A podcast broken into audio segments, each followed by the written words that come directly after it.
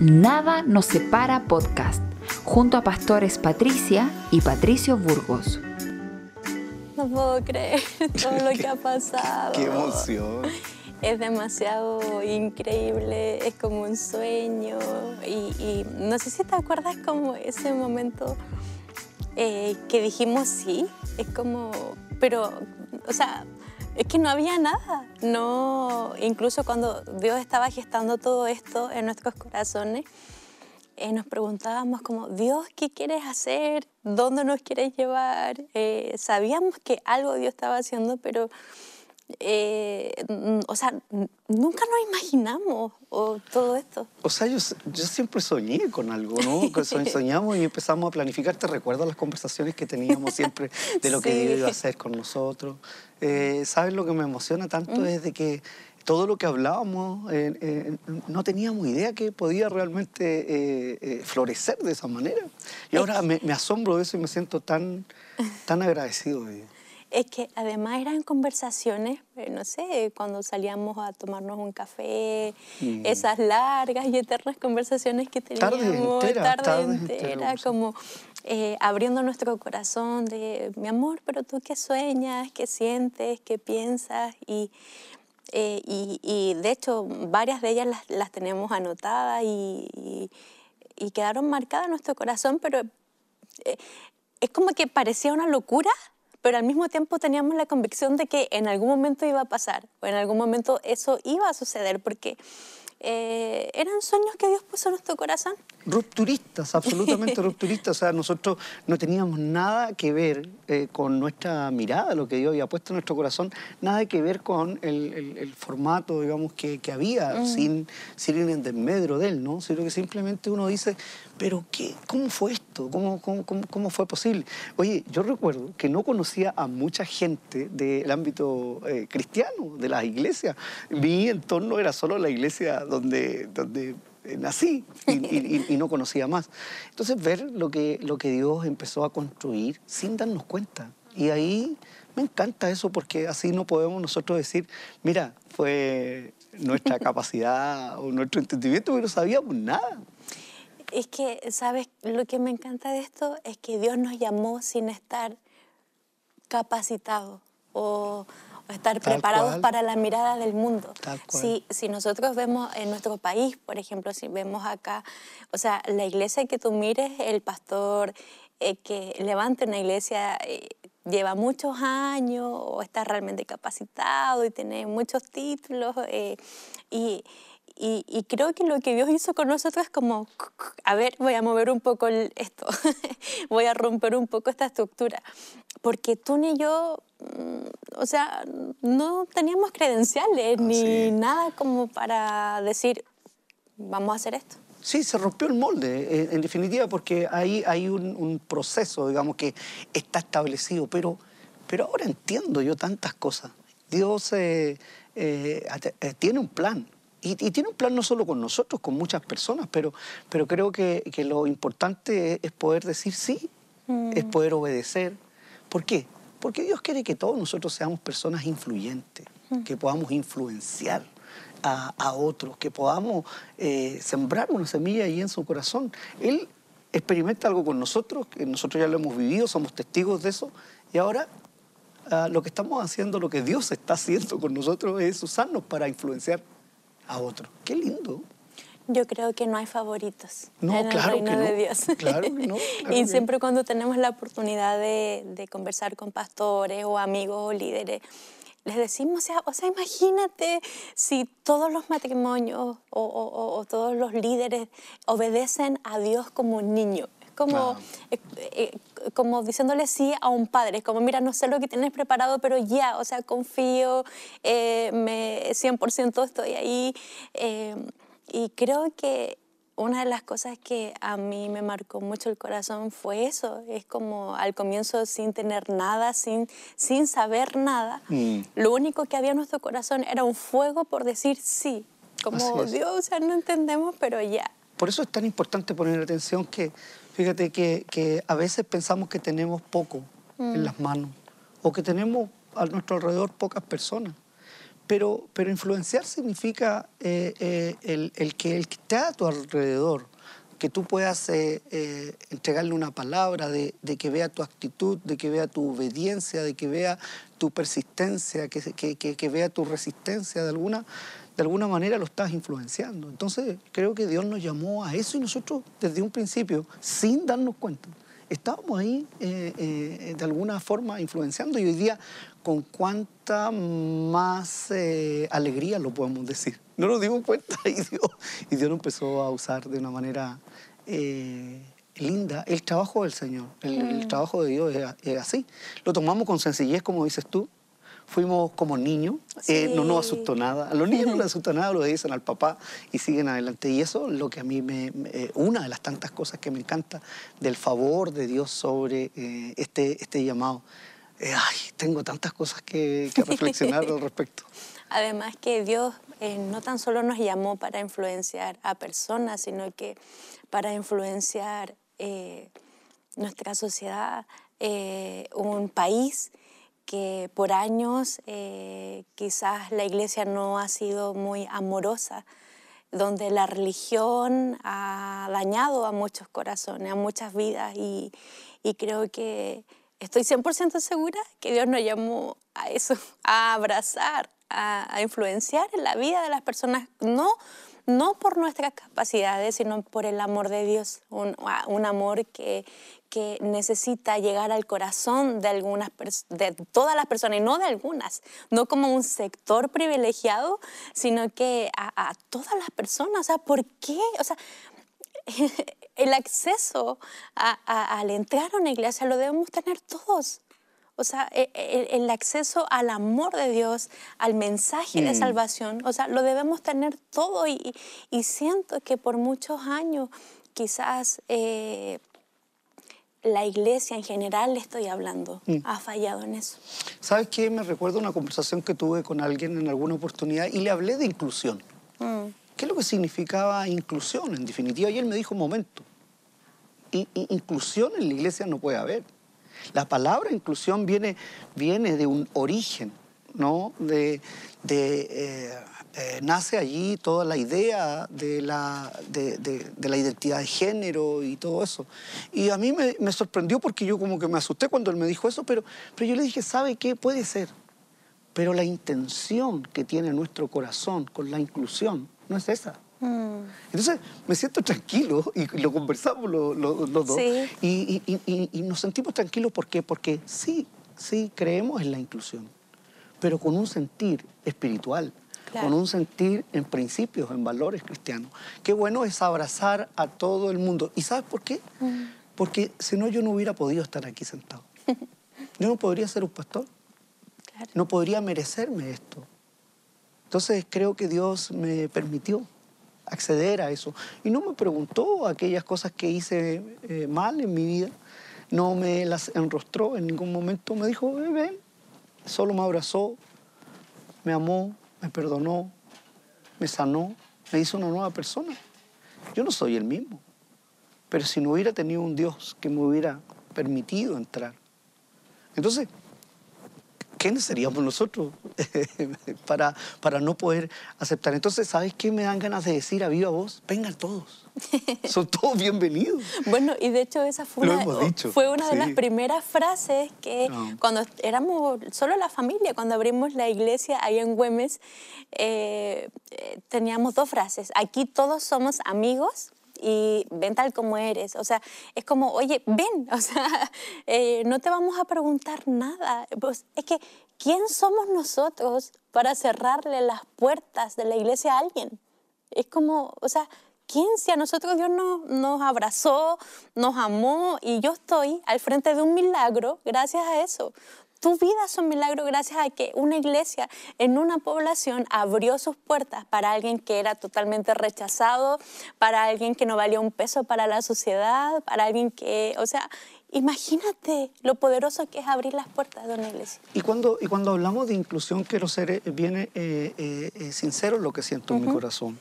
Y cuando hablamos de inclusión, hablamos de recibir a todos. Sí, Y cuando digo todos, todos. todos. Todos. Dios nos ama como una gran familia. Dice su palabra que Él, Él envió a su Hijo ¿Para qué? ¿Para condenar o para salvar al mundo? Sí. al mundo entero. No, no, no veo ahí que Dios está haciendo una separación. No vamos a hacer una influencia si no somos capaces de incluir a una sociedad completa. Tenemos que ser eh, eh, una iglesia influyente que pueda abrazar a toda la gente, amar a Dios y a las personas. Entonces, la sociedad pondrá atención a, a- a una iglesia, será una iglesia relevante, a- aquella que, que puede impactar a una sociedad, que pueda de alguna manera abrazarla, amarla, cuidarla, influenciarla. Entonces, eh, eh, eh, sin darnos cuenta, eh, he visto cómo Dios nos no ha ido usando y, y quebrando todos esos paradigmas. Uno de nuestros puntos de nuestra cultura es una iglesia sin, Sin paradigmas. paradigmas. Yo considero que eso es un paradigma, ¿no?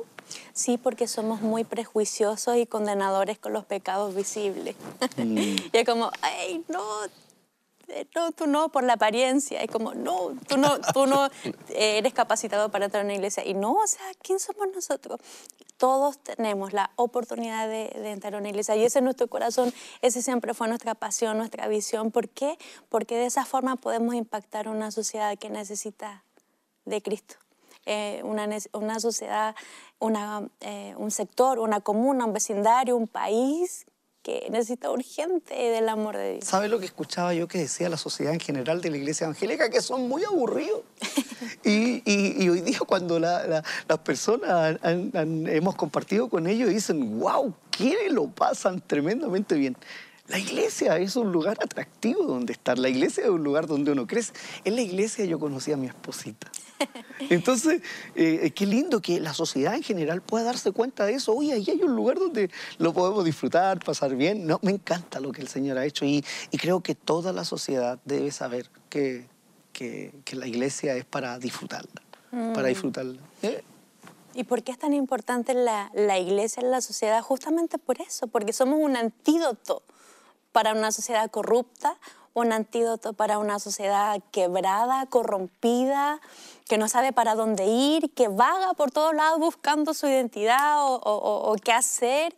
Y creo que la iglesia es una de las cosas más hermosas que, que Dios nos ha dejado. ¿Por qué? Porque más que un grupo de personas es una familia. Eso es lo que Yo amo ver cuando eh, cada eh, conozco a, a personas que vienen por primera vez a nuestra iglesia y después las veo crecer y se quedan. Claro, porque llegaron en una condición.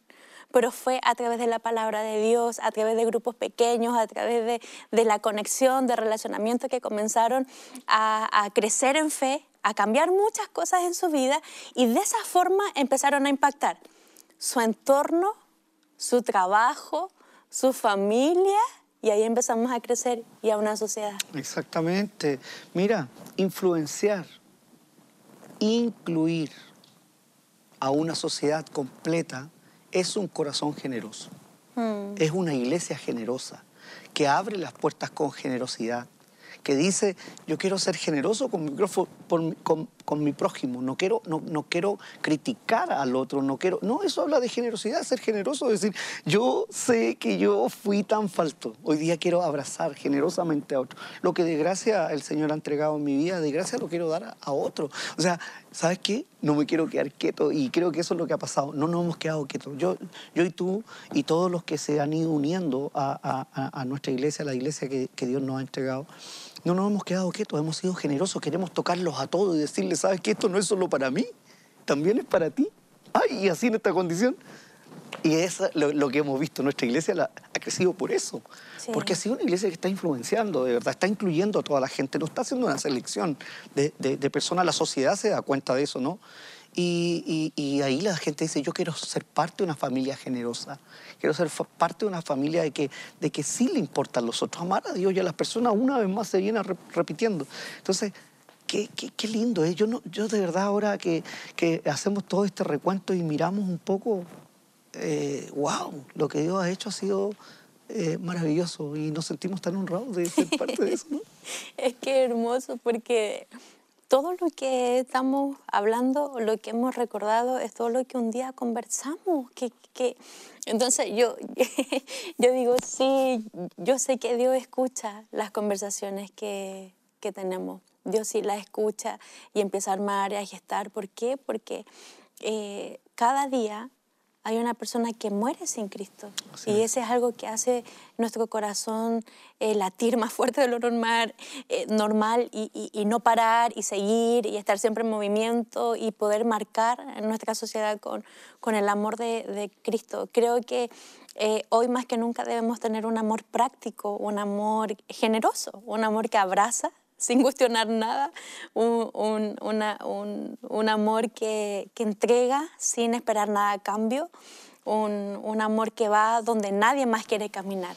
Exactamente. Entonces, mira, imagínate, influenciar, incluir a, mm. a una sociedad completa, ser generosos todos juntos, nos permite expandirnos y pensar en mucho más grande.